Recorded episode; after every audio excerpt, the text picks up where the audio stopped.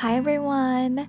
この Accepting Yourself Podcast ではこれまでたくさん悩んできた私がありのままの自分を知り受け入れるための Tips や自分の気持ちを大切にするメンタルヘルスについてシェアしています Here is your reminder どんなにネガティブな感情でも大切です And don't forget that your feelings are valid Let's get into it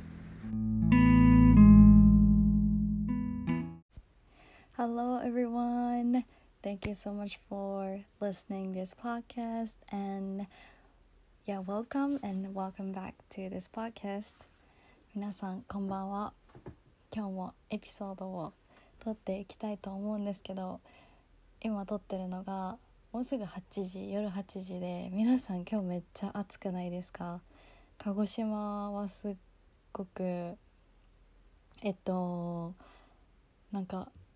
湿度がすごく高くてもう今日めっちゃ暑かったです。皆さんが住んでる地域とか国はどんな天気でしたか、えー、最近は日本はすごく暑くなってでも梅雨時期だからこうなんか蒸し暑かったりとかするので、ね、水分補給とかしながら一日を過ごしてほしいなって思います。ちなみに私めっちゃ水飲んでめっちゃトイレ行くんですけどなんか皆さんなんかこれは毎日飲むドリンクとかってありますか？私は、えっと、実家がお茶屋さんで昔からこう煎茶を飲むのがすごくなんだろう好きでですごく渋いお茶を飲むのが好きだったんですけど今も飲むんですけどなんか渋いお茶はこうあんまり飲みすぎるとこう胃に良くないらしくってなんかこう消化するのが大変だったりとかなんかうん、あんまり良くないらしいのでなんかこうね水を飲みながらとかあんまり濃くないお茶とかコーヒーとかね皆さん好きなドリンクがあると思うのでそれを飲みながら一緒にこの梅雨時期を過ごせたらいいなって思ってます。はい。でね今日はどんなお話をしていきたいかっていうと今日も「Wish I Knew Series No.3」っていうところで今日は第3回目の「えっと、一番悩んでいた時にもっとなんかこれ知っておきたかったなっていうことを皆さんとシェアしていきたいなって思うんですけど、えっと、昨日エピソードをアップロードしたのは、えっと、Wish I Knew Series of No.2 の2回目の、えっと、エピソードでありのままの自分を受け入れる土台を作ることが大切な理由とあとどうやって作るのかっていうのを少しお話ししました。で今日は、えーと、どんなお話かっていうと,、えーと、私が一番悩んでいた時はすごく今振り返るとこうその当時は気づかなかったんですけど自己否定とか自分を責めていたっていうことにこう気づいたんですね。気づくっていうところがすごくポイントでなんかこう悩んでる時ってこう自分自身がなんか悩んでるからもうなんかその悩んでる渦中にいる時はもうなんか自分だけが苦しくってなんで自分できないのかなとかあの人はできてるのにとかこう落ち込みやすかったりこう何でもこう自分のせいにしちゃったりとかしていた時期があってでもその時は自分はこうなんかもうネガティブなサイクルにいるから自分が自分を責めてるっていうことにも気づかなかったんですね。でもこう今振り返ってみるとあの時はすごく自分にきつく当たっていたし全くこうセルフコンパッションっていうこう自分自身にこうなんだろう気遣いってなセルフコンパッションって何で何て言うんだろうちょっと待ってください。なんかこう思いやりをセルフコンコンパッション。思いやりを持てなかった。っ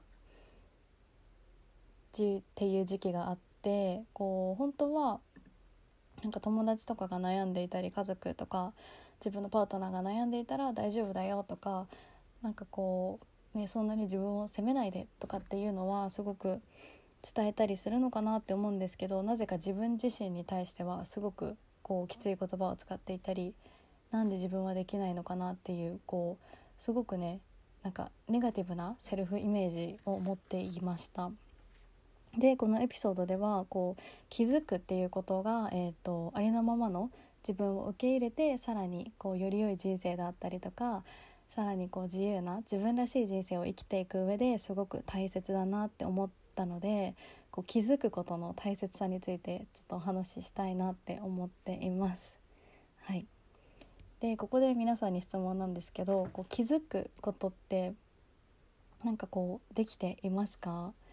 なんか自分自身に対する言葉かけとか自分自身が思う自分のこと？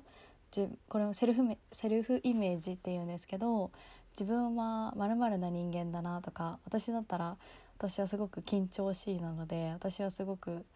すぐに緊張するとかなんか落ち込みやすいとかなんかこうなんだろうすぐに人と比較するとかネガティブなセルフイメージとかを持っているんですけど。はい。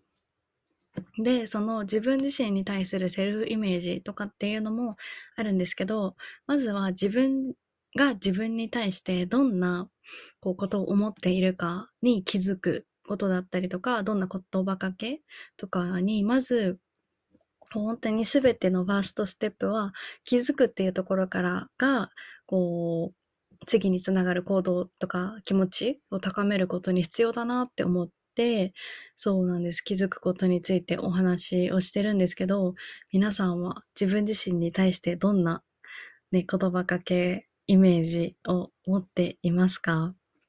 なんかこう普段忙しい日々を過ごしてる中であんまりこう気にしなかったりとかこう自分って自分に対してどう思ってるんだろうとかってこう書いてみたりするとかジャーナルに書いたりとかなんかこう人に説明する時ぐらいかなって思うんですけどやっぱりこう自分が自分に対して思ってることって意外とこうなんだろう、頭の中にずっとあったりとかして、何か挑戦するときに、いや、私ってやっぱりできないかもとか、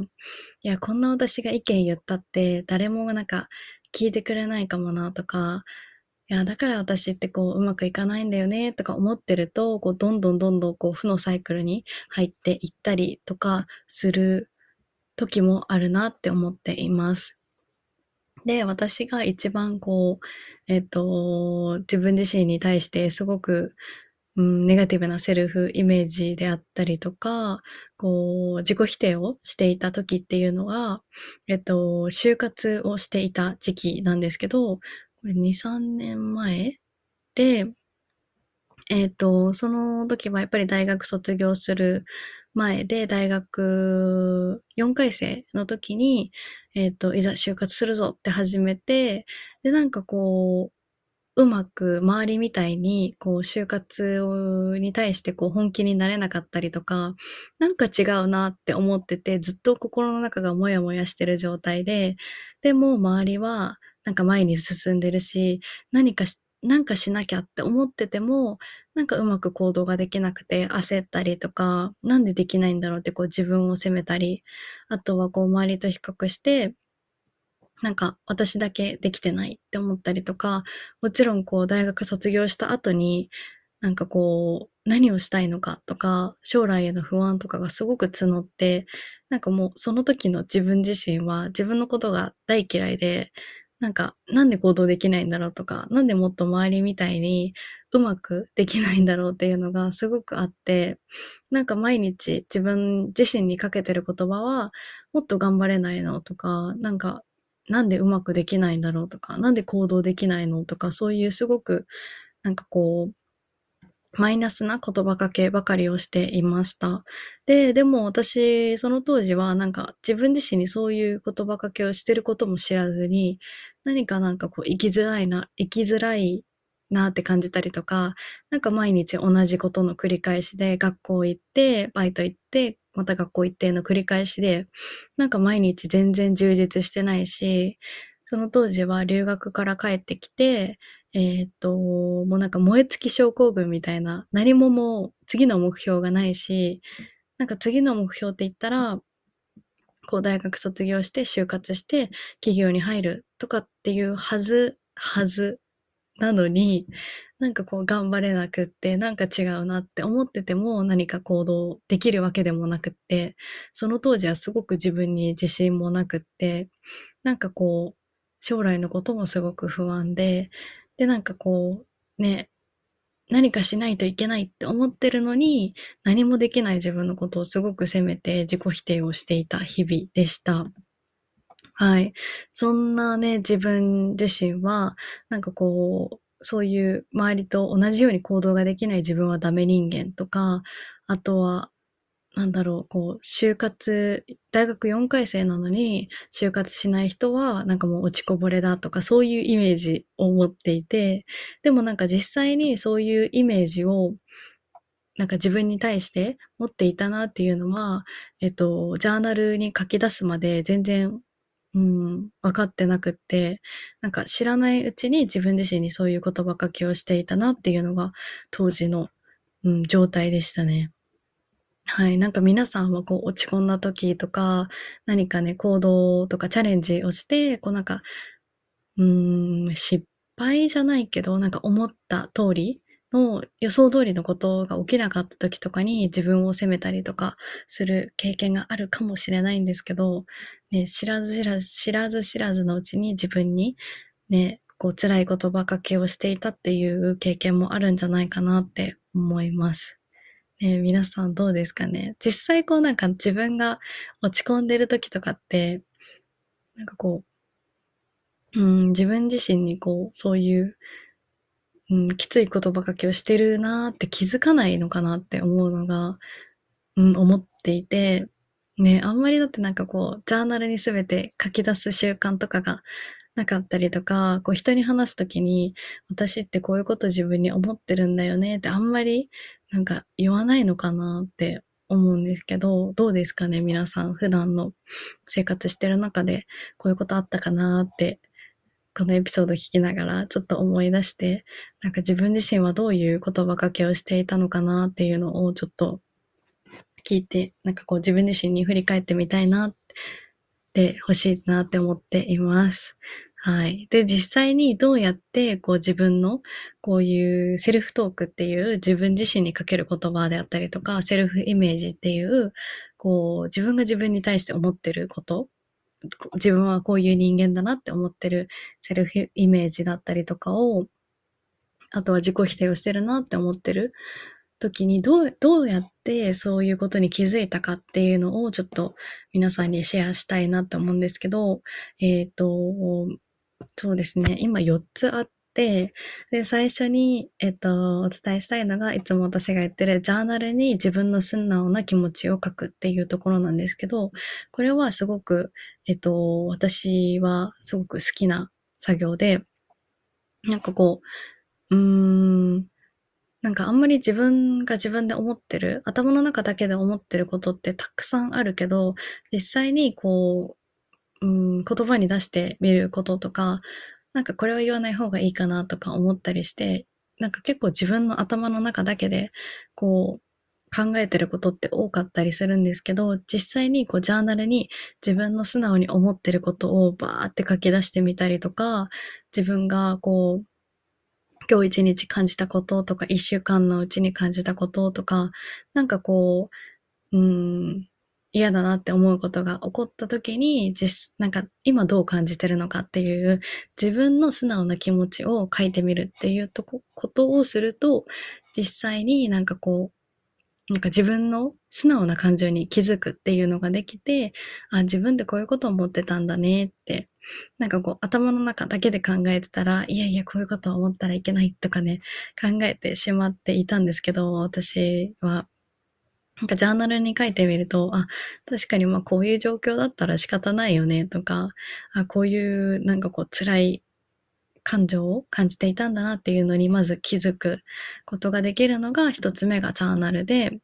で、えっと、先ほどもお話しした次がセルフイメージ、あとセルフトークっていうところがあって、このセルフイメージっていうのもすごく大事で、これは最近まで私も知らなかったんですけど、なんかこう心理学の一部かな？えっと、ちょっと名前は忘れたんですけど、セルフイメージっていうのがあって、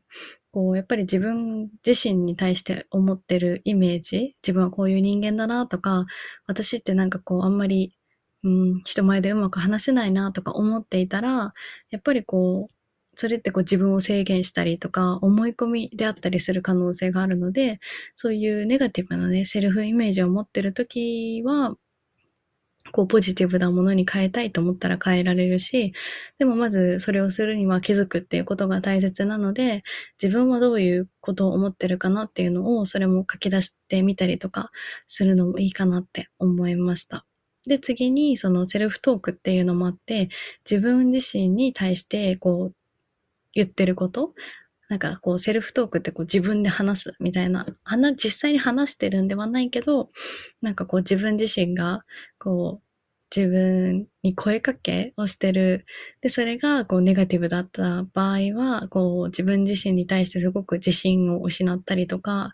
私ってこのままでいいのかなとか感じやすくなるのかなって思うんですけど、これもやっぱりこう実際に書き出してみて可視化することによって、自分のこう思ってることが分かりやすくなるのかなって気づきやすくなるかなって思います。で、あとは、えっと、最後なんですけど、えっと、私はコーチがいたので、コーチとのセッションで、えっと、どうやって、どうやってというか、自分自身に対して思ってることとか、なんでなんでなんでっていうのを深掘りしてもらって、なんか、うーん、例えばこう辛い何かことがあった時に、なんでそういう状況が辛いって思うのかとか、なんでそういう状況に対してイライラするのかとかっていうのを聞いてもらって、質問してもらって、あ、これは自分の価値観からずれていたからすごくイライラしたんだなとかっていう、こう、なんか一つ一つの出来事をこうじっくり向き合うことができて、セッション中に。その中で、なんか、ああ、自分ってすごくあの時はイライラしてたんだなとか、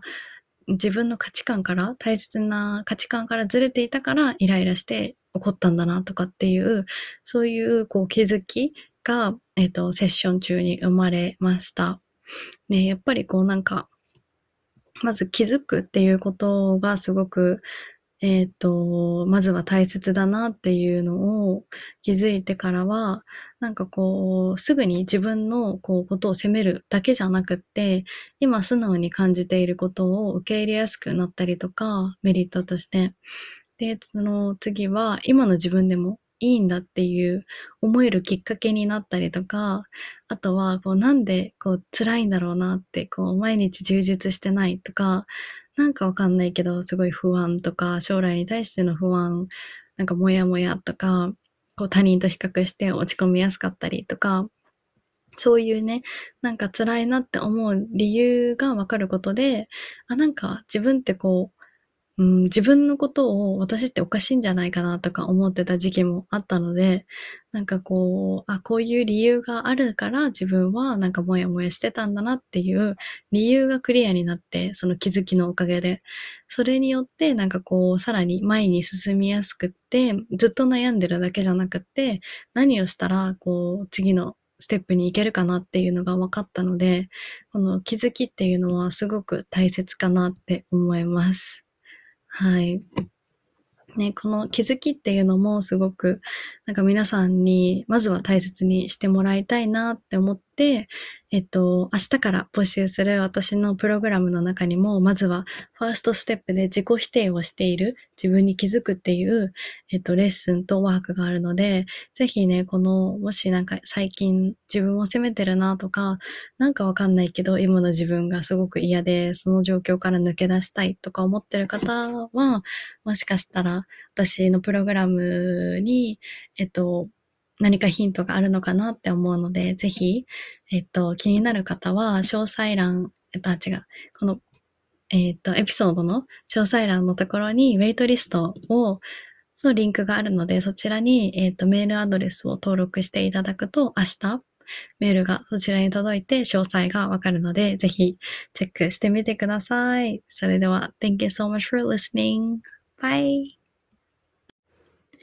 はい。皆さん、こんにちは。今日はお知らせがあります。このエピソードの中でもお話しした通り、えー、っと、今、自己否定から抜け出してありのままの自分を受け入れる土台を作る3週間っていうプログラムを募集しています。えー、っと、こちらのプログラムでは、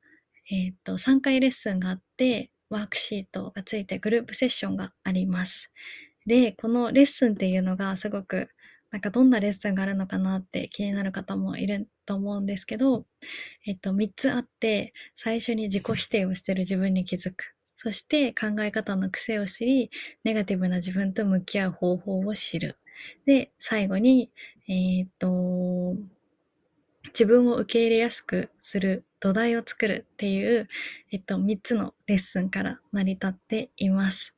で、このレッスンはどんな方にこう届いてほしいかなっていうと、こう、なんか今の自分が嫌いだったりとか、こう、なんか今のじ状況からもうすごく辛くって抜け出したいとか、なんかどうしてかわからないけど、すごく生きづらさを感じていたりとか、とにかくこう自分を責めたりとか、自分のことがこう嫌いだったり、自己否定をしていたりする方へ、えっ、ー、と、届いてほしいなって思うプログラムで、こうやっぱりネガティブな感情とかを感じて、こうどうしたらいいのかわからなかったりとか、なんかこう私が伝えてるありのままの自分を受け入れるっていうのも、こう、でもそもそもどうやってやったらいいのかわからなかったり、まずは受け入れるこう土台がないと何かね、またこう大きな出来事があった時とか、何かこう周りの人に言われた一言とかでこうぐらついてしまうのではなくって、こう、がっちりとした土台を自分の中に作って、そこからありのままの自分を受け入れて、さらにより良い人生につなげていくっていうのがこちらのプログラムです。